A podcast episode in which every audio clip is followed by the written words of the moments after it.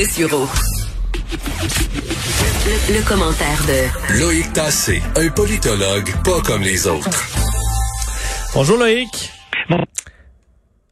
Alors, on se dirige en France euh, tout d'abord à Paris où on a pu euh, voir l'évacuation, en fait l'évacuation de campements illégaux euh, dans la capitale française.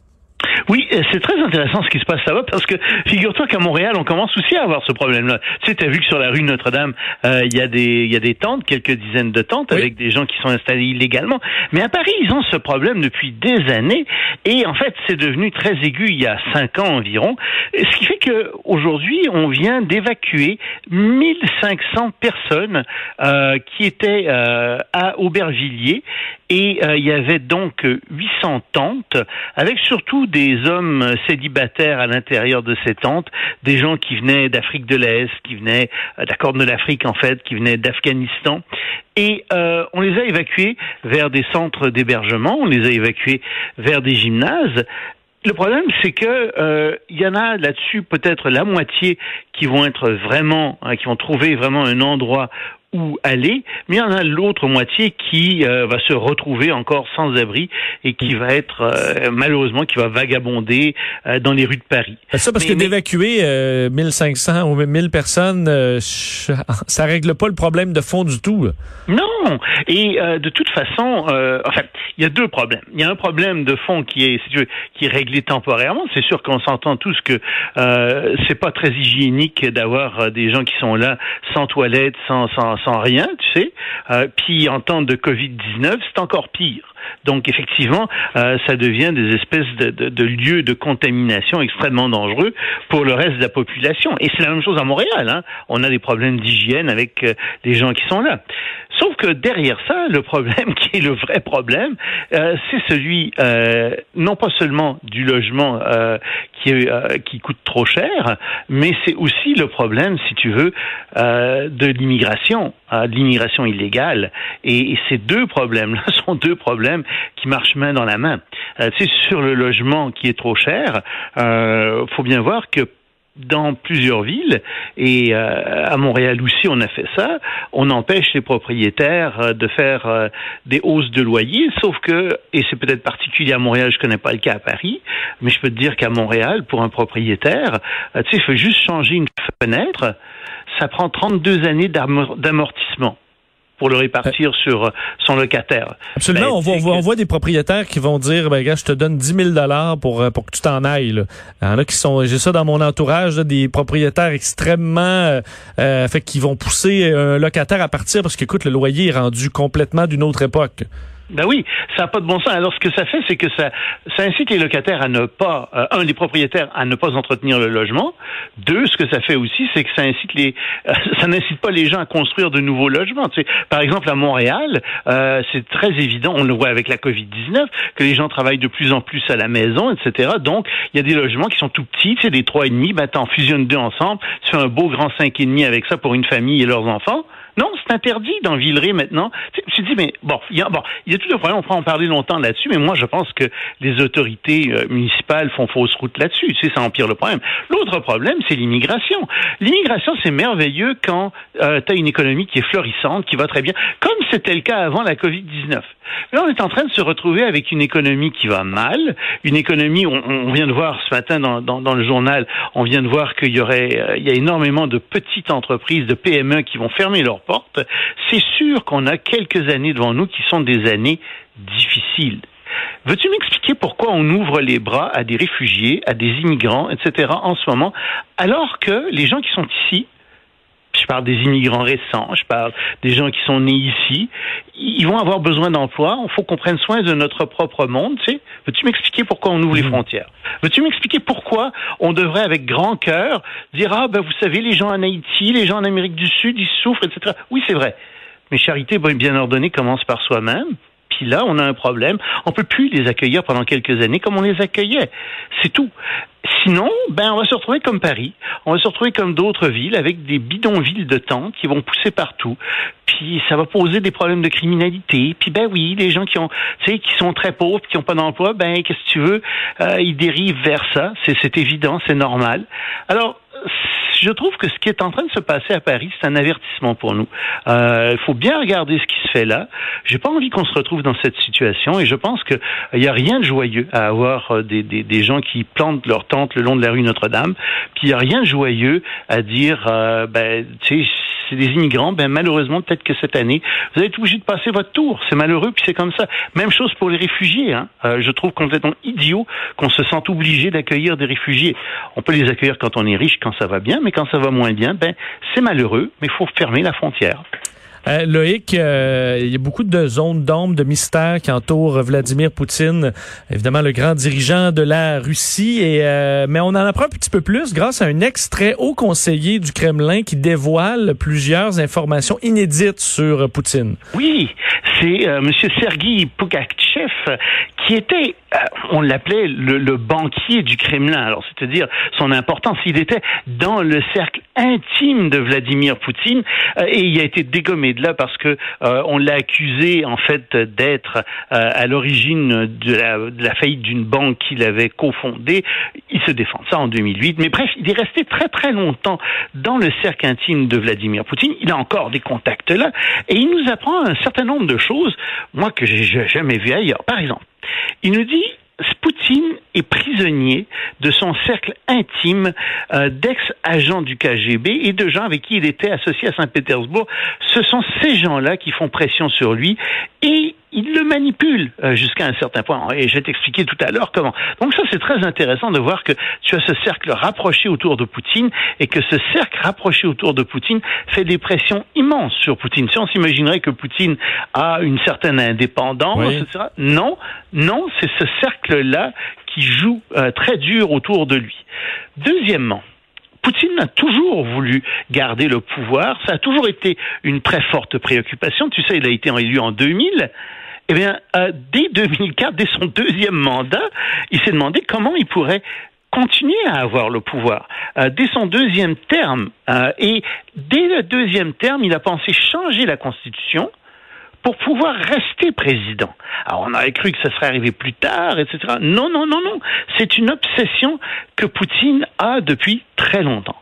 Troisième chose, Poutine a toujours voulu marquer l'histoire c'est une obsession chez lui. Il veut qu'on parle de lui dans les livres d'histoire, etc. Or, je t'ai parlé du cercle autour de lui, tu sais. Le cercle euh, des gens autour de lui se sert de ce trait psychologique, de ce trait de caractère pour manipuler euh, Poutine.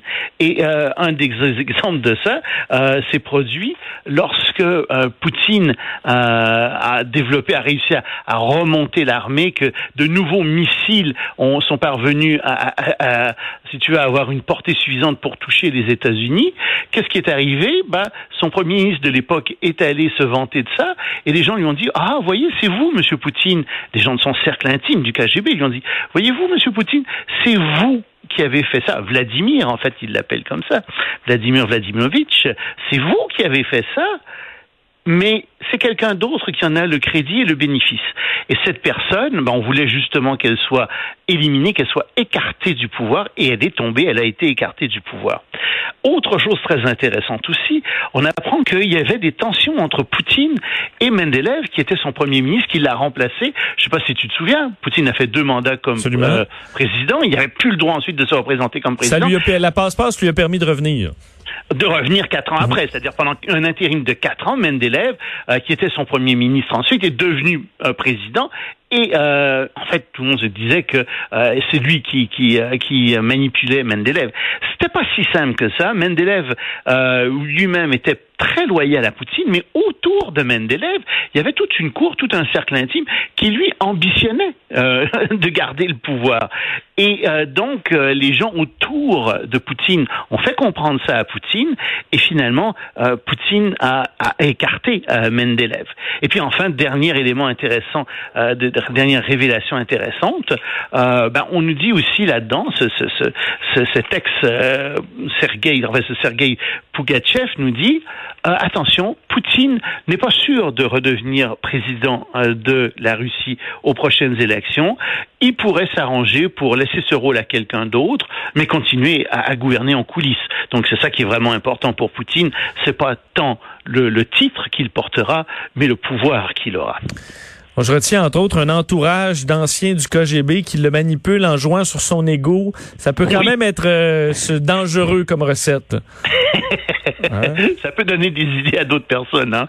Euh, J'aimerais bien savoir qui, en tout cas, on pense à Trump automatiquement ah euh, quand, quand euh, on pense à ce genre de choses. C'est assez facile de jouer avec l'ego de Trump, remarque. Hein? C'est ça. Je pense qu'ils ont euh, cette, cette sont similaires sur certains trucs, très différents sur d'autres, mais en jouant sur l'ego de personnages puissants, ça peut être dangereux. Parlons de tourisme en terminant, Loïc. On a vu l'effondrement du tourisme mondial. On le voit, bon, dans les ici même à Québec, à Montréal, où les coins touristiques sont complètement vides, et ça permettra peut-être de réfléchir sur euh, le, futur du tourisme dans le monde, particulièrement aux endroits qui sont surchargés de tourisme. Oui, euh, c'est l'Organisation mondiale du tourisme, euh, dont le siège social est à Madrid, qui a sorti aujourd'hui des chiffres terrifiants. on parle de 320 milliards de pertes juste pour 2020 en tourisme. 56% moins de tourisme à travers de, touristes à travers le monde et de 100 à 120 millions d'emplois directs qui sont liés au tourisme qui sont en danger. Donc la situation est trois fois pire qu'en 2008 alors qu'on avait eu, n'est-ce pas, euh, cette récession euh, très importante.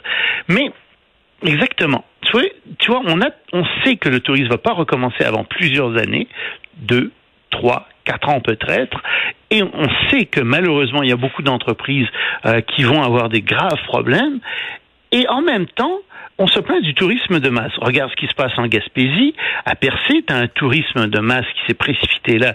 Tu as eu des problèmes avec les plages, euh, il y a eu un problème, euh, il y a des problèmes un peu partout. Je sais pas si tu as été à Québec récemment, dans le vieux Québec. Oui, en fin de semaine dernière, et c'était, écoute, il y, a, personne. Ah ben là, c'est oui, il y a personne en ce moment, mais quand la saison touristique bat son plein, c'est plus drôle. Non, ça circule plus. C'est des, des ils sont obligés de fermer des rues entières parce que les trottoirs sont pas assez grands.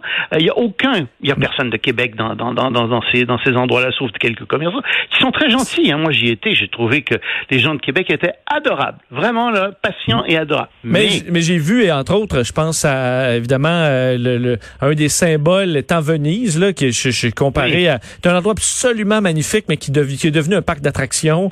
Euh, des villes comme Barcelone ou d'autres où écoute, c'est que des touristes même le centre-ville de Montréal est en train de devenir euh, une espèce de de, de, euh, de foire euh, pendant l'été qui est invivable, invivable pour les Montréalais qui habitent là, comme le centre, euh, ben, comme le, vieux Québec est devenu invivable pour les gens qui habitent Québec, etc. Et, et, je pense qu'en fait, on a une occasion en or ici de repenser le tourisme et de repenser en particulier le tourisme de masse et disons-le carrément de l'empêcher.